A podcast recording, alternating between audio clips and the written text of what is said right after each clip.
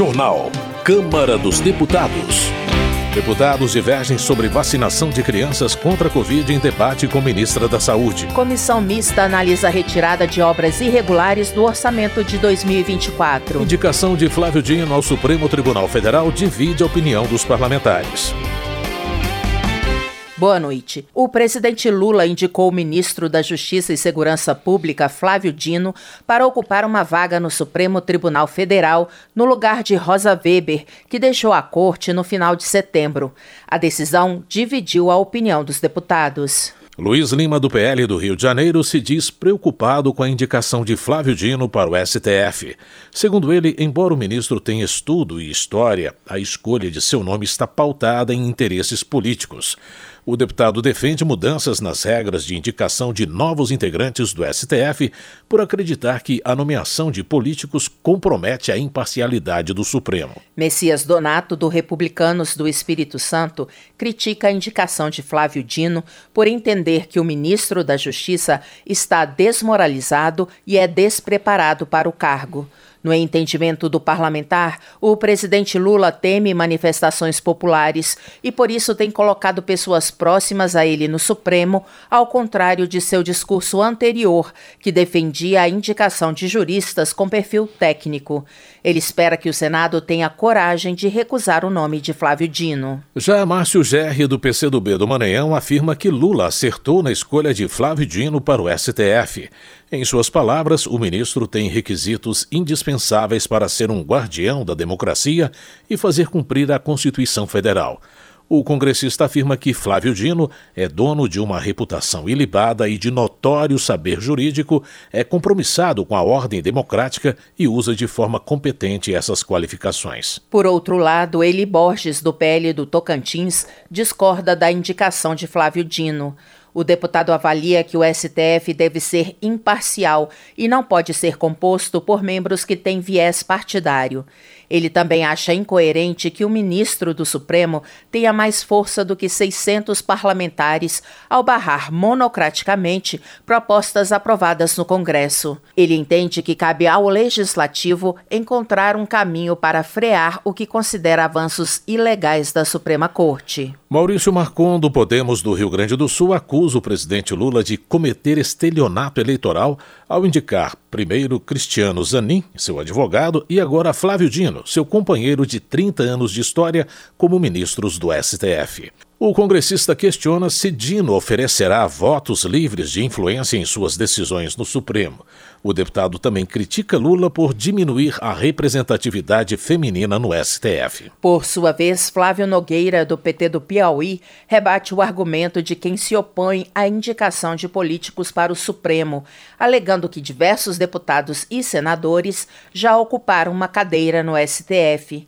O congressista argumenta que Flávio Dino tem uma trajetória democrática na política brasileira que já foi amplamente testada e aprovada pela população maranhense. Política. Vicentinho do PT de São Paulo entende que a criação da bancada negra com direito à voz e voto no Colégio de Líderes da Câmara é um fato histórico. Ele acredita que o colegiado não ficará restrito à discussão de questões relacionadas à igualdade de oportunidades para o povo negro, mas também vai contribuir com os temas relevantes que interessam à casa e ao país. Chico Alencar, do Rio de Janeiro, participou de reunião do Diretório Nacional do PSOL no fim de semana. O deputado se diz orgulhoso de pertencer a uma agremiação que, segundo ele, vai além das preocupações eleitorais, pautando-se por debates das conjunturas nacional e internacional da política. Entre os assuntos discutidos no encontro, o parlamentar destaca as políticas ambientais. Segurança Pública. Coronel Assis, do União de Mato Grosso, manifesta pesar pelo crime brutal ocorrido em Sorriso, onde um homem que tinha um mandado de prisão aberto contra ele confessou o assassinato de uma mãe e suas três filhas. O deputado defende o endurecimento das leis brasileiras para combater a impunidade e impedir que os bandidos encontrem refúgio na legislação. Gisela Simona, do União, também lamenta a morte de quatro mulheres da mesma família que foram brutalmente violentadas e assassinadas em Mato Grosso. A deputada cobra uma resposta do Poder Judiciário sugerindo a criação de uma força-tarefa para cumprir mandados de prisão relacionados à violência sexual, doméstica e feminicídio. Ela ainda propõe a destinação de mais recursos do orçamento para o combate à violência contra a mulher. Delegado Palumbo, do MDB de São Paulo, avalia que o veto do presidente Lula a trechos da lei orgânica das polícias civis ataca direitos fundamentais como insalubridade e periculosidade. Segundo o parlamentar, a atitude do presidente de negar garantias aos trabalhadores contrasta com seu histórico sindicalista. Na visão do deputado, o veto é mais uma evidência da falta de respeito do governo pelas forças de segurança. Economia. O presidente Lula vetou integralmente o projeto de lei aprovado no Congresso Nacional sobre a desoneração da folha de pagamento de 17 setores da economia. A medida repercutiu na Câmara. Lucas Redecker, do PSDB Gaúcho, argumenta que o veto gera incerteza no mercado e pode levar ao desemprego imediato de quase 2 milhões de pessoas. Para o deputado, é incoerente que um presidente que se diz defensor dos trabalhadores adote medidas que mostram total descompromisso com a geração de empregos e com a industrialização do país. Por outro lado, Bom Gás, do PT Gaúcho, defende a manutenção do veto. Segundo ele, apesar de beneficiar algumas áreas, a medida representa perda de arrecadação para o governo federal. Ele acrescenta que estudo recente mostra que desonerar a folha não faz com que as empresas empreguem mais. O deputado admite que já foi favorável à iniciativa, mas avalia que a desoneração deve ser revista por não ter atingido o resultado esperado. Para Glauber Braga, do pessoal do Rio de Janeiro, manter o déficit zero na lei de diretrizes orçamentárias representa sérios riscos para os programas sociais. Na visão do deputado, os defensores da austeridade fiscal devem olhar a situação dos argentinos e evitar que o mesmo aconteça no Brasil. Ele lembra que, para fechar acordo com o Fundo Monetário Internacional, a Argentina se comprometeu a restringir os programas sociais, levando a população à situação de pobreza em que se encontra. A Comissão Mista de Orçamento analisa a retirada de cinco obras irregulares do orçamento de 2024. A repórter Silvia Munhato traz os detalhes. A Comissão Mista de Orçamento discutiu o caso de cinco obras federais com indícios de irregularidades graves e que podem ficar sem recursos no orçamento de 2024. O caso mais crítico é o da nova subida da Serra de Petrópolis, na BR-040, no Rio de Janeiro. No último dia 22, o Tribunal de Contas da União reafirmou que a obra não deve receber receber recursos orçamentários pelo sétimo ano consecutivo, por indícios de sobrepreço, projetos desatualizados e potencial dano ao governo de mais de 276 milhões de reais. A concessionária atual da rodovia está com o contrato de concessão vencido e conta com decisão judicial para ficar até que seja feita nova licitação. O Congresso Nacional avalia as obras com indícios de irregularidades graves apontadas pelo TCU na lei orçamentária em vigor no projeto do próximo ano ano e nas decisões mais recentes do tribunal, avaliando o custo-benefício de manter os recursos para essas obras. A primeira análise é feita por um comitê da Comissão Mista de Orçamento. Também foi discutida a situação da ferrovia transnordestina no trecho Salgueiro e Porto de Suape, em Pernambuco. São 544 quilômetros com 38% de execução. E o principal problema é a desproporção entre os valores recebidos e a obra executada pela concessionária. A ideia, segundo o secretário secretário de Transportes Ferroviários do Ministério dos Transportes, Leonardo Ribeiro, é retomar o trecho. Independente desse acerto de contas que vai haver, essas obras públicas são fundamentais para agregar valor ao trecho e, com isso, a gente conseguir viabilizar uma concessão e solucionar a logística para o estado de Pernambuco e para o país. Uma obra que está sendo analisada pelo TCU, mas que ainda não tem decisão final sobre ela, é a do ramal do Apodi, dentro da transposição do Rio São Francisco. O tribunal aponta uma superestimativa da vazão de água para a demanda apresentada nos projetos. A obra tem previsão de término para outubro de 2025 e está com 25% 100% de execução. Oscalmi Freitas, do Ministério da Integração e Desenvolvimento Regional, diz que havia uma previsão inicial de vazão de 40 metros cúbicos de água, mas que isso foi revisto depois para metade. O deputado Daniel Almeida, do PCdoB da Bahia, relator do Comitê de Obras Irregulares, disse que é preciso ter cuidado com as obras relativas ao Rio São Francisco para que ele seja preservado. É natural que cada população de cada uma das regiões tente dimensionar o máximo possível de água que possa chegar ali, para irrigação e para outros usos. Mas é, tem que olhar o todo, tem que pensar o contexto geral que o São Francisco se encontra. O quarto caso analisado pela comissão foi um conjunto de obras de pavimentação subcontratadas pelo Denox na Bahia.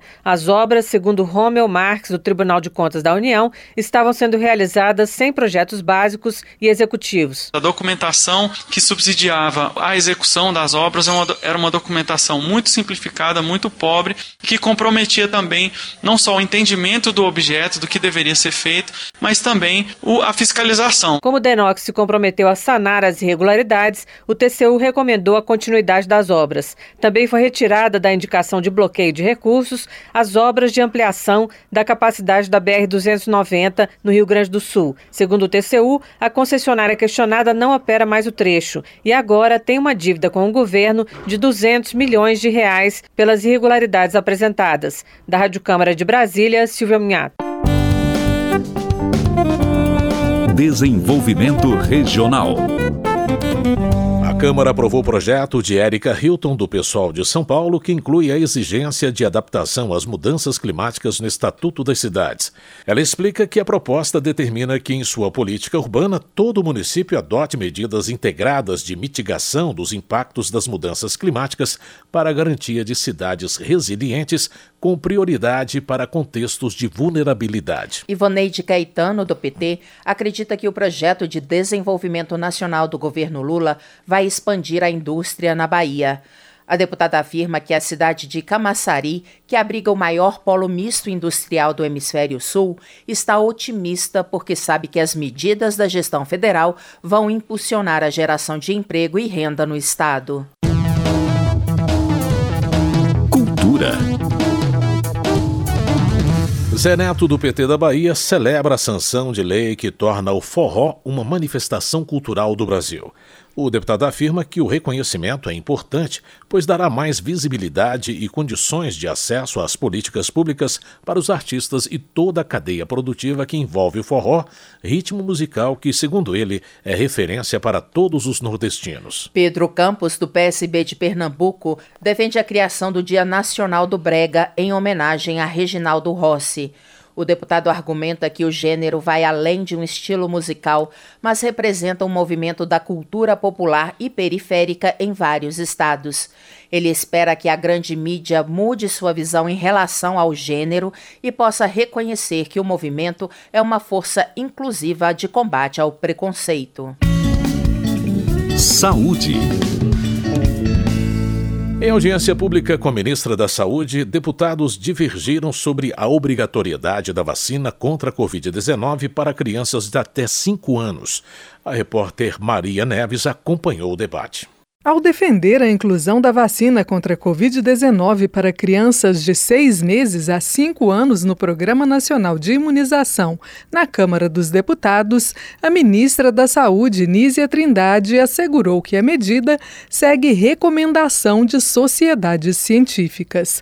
De acordo com a ministra, somente esse ano 110 crianças morreram em decorrência da doença. Somente em 2023, o país registrou 3.379 casos de síndrome respiratória aguda grave por Covid-19 em menores de um ano e 1.707 casos na faixa de 1 a 4 anos, acrescentou a ministra. Diante desses dados, ela sustentou que a vacina é o mais recomendado. A indicação é muito clara, a indicação do nosso Programa Nacional de Imunizações baseado em evidências, baseado na análise de de especialistas e das principais sociedades científicas sobre o tema, ela está baseada num dado muito simples: 110 mortes de criança por Covid em 2020. Este é o dado que leva a essa determinação. A ministra compareceu à Comissão de Fiscalização Financeira e Controle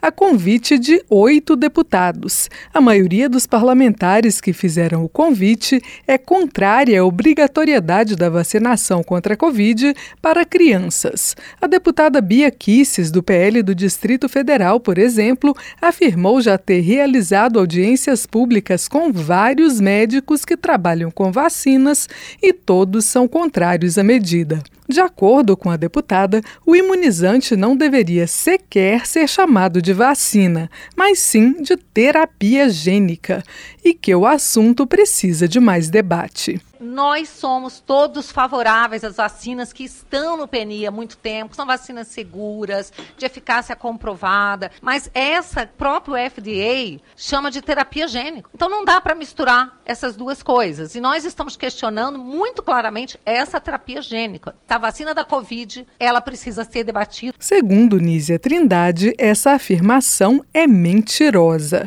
Ela assegurou que o FDA, órgão que regulamenta a venda de produtos farmacêuticos e alimentos nos Estados Unidos jamais classificou nenhuma vacina de terapia gênica. Outro deputado que pediu a vinda da ministra à Câmara, Eduardo Bolsonaro, do PL Paulista, argumentou que vários países europeus já restringiram a aplicação da vacina contra a Covid-19 a idosos.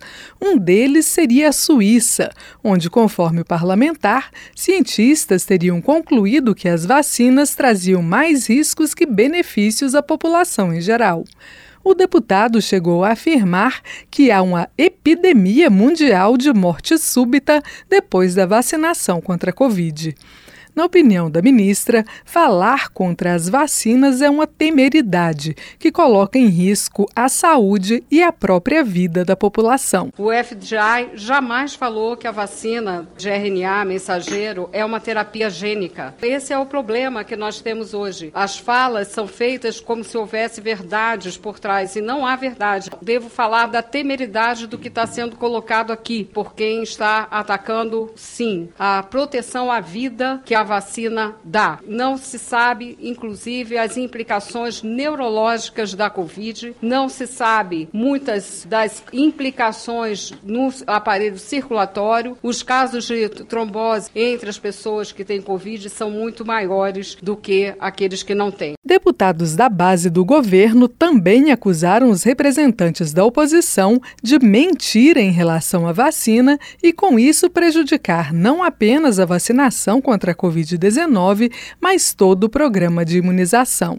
O deputado Jorge Sola, do PT baiano, que é médico, ressaltou que municípios onde há 10 anos se alcançava uma cobertura vacinal de 90%, hoje chegam a apresentar um índice de apenas 40% da população vacinados o deputado acusou os oposicionistas de colocarem a vida da população em risco para conseguir dividendos políticos. Vocês estão mentindo, isso é uma prática criminosa. Vocês são responsáveis por cada criança que vier a ter sarampo nesse país. Vocês serão responsáveis por cada caso de pólio que vier a acontecer. Vocês estão usando o movimento anti-vacina, pregando mentiras para ter vantagens eleitorais, comprometer a proteção de crianças, de gestantes de idosos para ganhar votos, para lacrar nas redes sociais, para ganhar seguidores, para ganhar apoiadores. Nízia Trindade deixou a audiência antes do encerramento. Deputados inscritos para falar sugeriram então